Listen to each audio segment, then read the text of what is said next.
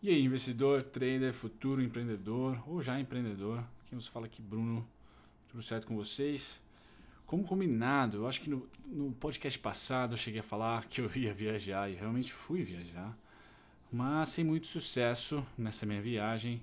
É, Para quem não sabe, a imigração norte-americana está pegando pesado e eu sempre vou ah, para os Estados Unidos, onde eu tenho muitos amigos, fiz faculdade por lá sempre vou com destino a San Diego. Eu não fiz faculdade em San Diego, eu fiz faculdade na Carolina do Norte, era uma cidadezinha chamada Laurenburg, mas conheci muitas pessoas californianas e eu adoro San Diego, pelo menos adorava né, até hoje, porque não sei se vou ter a possibilidade de voltar pelo menos nos próximos cinco anos, porque dessa vez a imigração lá deu azia comigo e eu fiquei poucos dias e tive que voltar e já estou de volta para a terra brasileira, né? Minhas férias foram interrompidas aí, ou pelo menos mudaram de destino.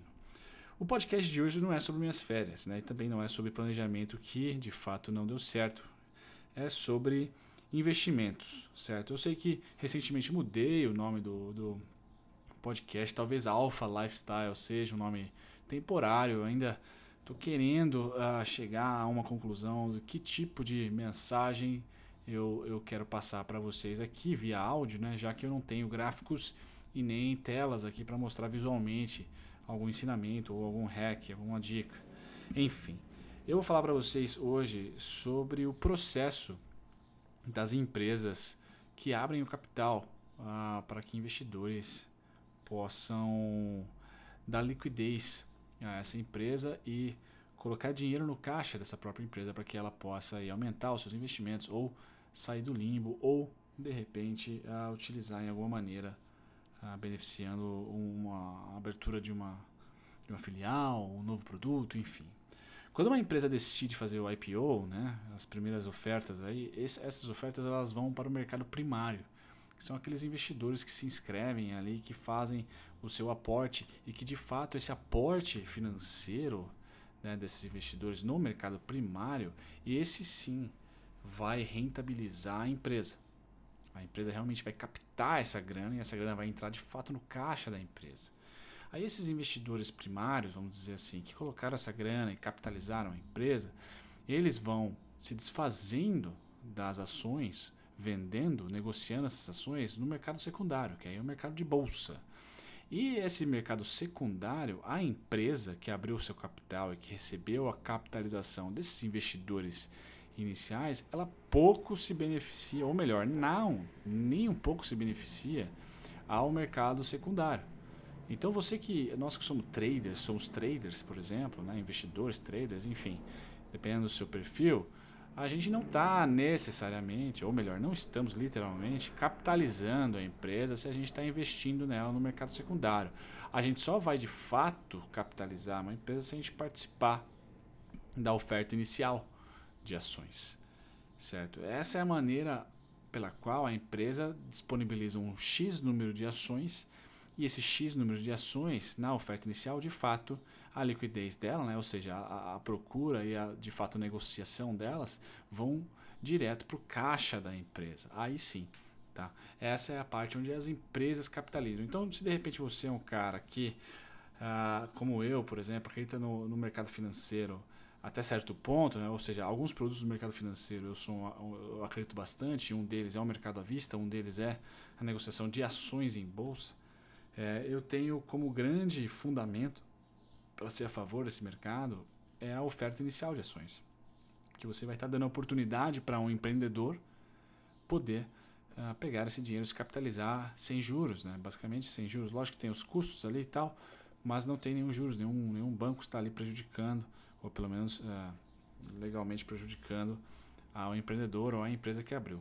Então, por isso que quando as pessoas me perguntam, ah, por que, que você está agora migrando cada vez mais para o mercado à vista, deixando um pouco de lado os futuros e tal? Porque eu acho que a ferramenta mais saudável para a economia é o mercado à vista, justamente por causa das ofertas iniciais de ações. Né? O mercado de derivativos funciona mais como um hedge, é muito alavancado, o mercado de ações não é alavancado. Né? Então, se você participa da Bovespa, e não da BMF, por exemplo, você comprando uma ação da Petrobras, você não tem alavancagem, você vai ter que ter ali o valor do preço de cada ação ou da, da quantidade que você quer comprar. Já no mercado futuro, derivativos, você tem alavancagem. Então, o banco, corretora, por saber que 90 e tantos por cento perde dinheiro na bolsa, ela vai lá e te põe uma alavancagem muito alta, exclusivamente aqui no Brasil é muito alta.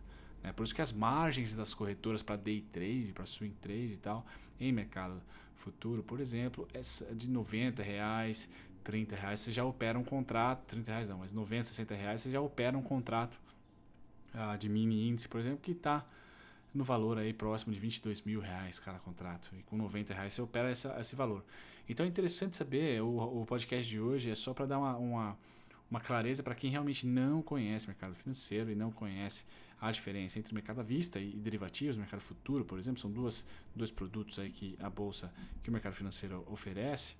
A diferença entre os dois é basicamente a alavancagem, certo? E também o destino pelo qual, ou, ou pelo menos ah, por quem são mais utilizados os produtos. Eu acho que o mercado à vista ele é utilizado por investidores e principalmente é, fundos, né, que estão ali tentando ah, pôr suas posições e bater o benchmark que é o próprio índice Bovespa.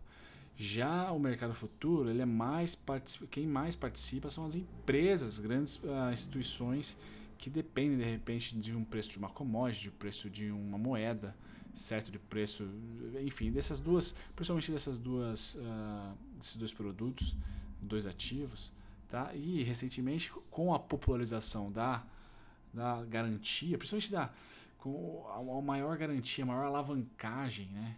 dos bancos oferecendo aos traders, né, aos investidores, pessoa física, por exemplo, a, ou está essa onda de derivativos invadiu o Brasil, já invadiu os Estados Unidos há muito tempo e a gente que está cada vez mais forte também. Porque há alavancagem. Então, o investidor pequeno ele pode operar contratos com um valor muito maior do que ele tem ali disponível na conta. Certo? Já o mercado à vista não tem essa opção. Se você não tem o dinheiro da ação, você não pode comprá-la, não tem alavancagem, tá certo? Só você pedir um cheque especial, pedir crédito para o banco, aí do banco você transfere para a corretora e a corretora vai lá e te põe na posição.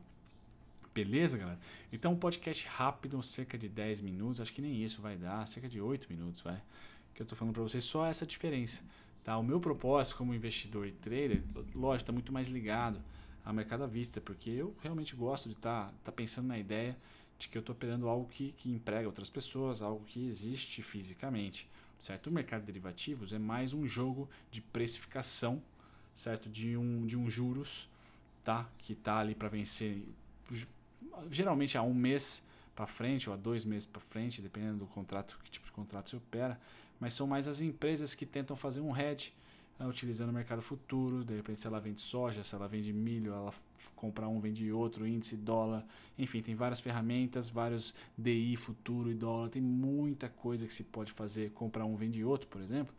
Uh, não que no mercado à vista não dê para fazer isso, lógico que dê. Você pega empresas de long short, por exemplo, diferentes setores, não tem problema nenhum. Pega a ordinária preferencial, enfim, tem, tem várias técnicas. Mas assim, no mercado futuro uh, não existe você compra milho, você não vai receber ali uma saca de milho. Você compra boi gordo, você não vai receber ali um teco da picanha. Não, você está precificando aquela commodity, está precificando aquela moeda, está precificando aquele juro, se for caso do índice do DI. está precificando coisas, está dando liquidez e trabalhando o que Adam Smith chamava de oferta e demanda, certo? Você não está deixando um preço disparar nem, nem derreter, porque existe interesse de manter o preço, ou pelo menos de chegar a um preço é, perfeito. É assim que o liberalismo ah, prega, né? o liberalismo clássico, não esse que é empregado hoje em dia, que eles chamam de neoliberalismo, enfim, né? Que aí é um assunto para sete podcasts, mas eu queria falar para vocês só essa diferença básica. Talvez é, muita gente que me ouve não, não entenda, ou quem é novo, que não entenda sobre, é um, um, uma introdução. O que é mercado à vista e o que é mercado futuro certo? Ou derivativo, opções e tudo mais. Um grande abraço, vou ficando por aqui. É um podcast curto, uma dica, ou pelo menos não uma dica, uma informação. Só para saber realmente se vocês estão sabendo sobre, se vocês sabem com uniformidade né, sobre o mercado financeiro, esses dois produtos. E se você quiser acessar o canal e ver conteúdo sobre investimentos, eu ainda estou com o canal Violinada, tá todo vapor, certo? Convido vocês, vou deixar um link na descrição aqui para o canal, totalmente grátis, conteúdos sempre, sempre, sempre à disposição para vocês no YouTube. Um grande abraço, Bruno aqui. Tchau, tchau.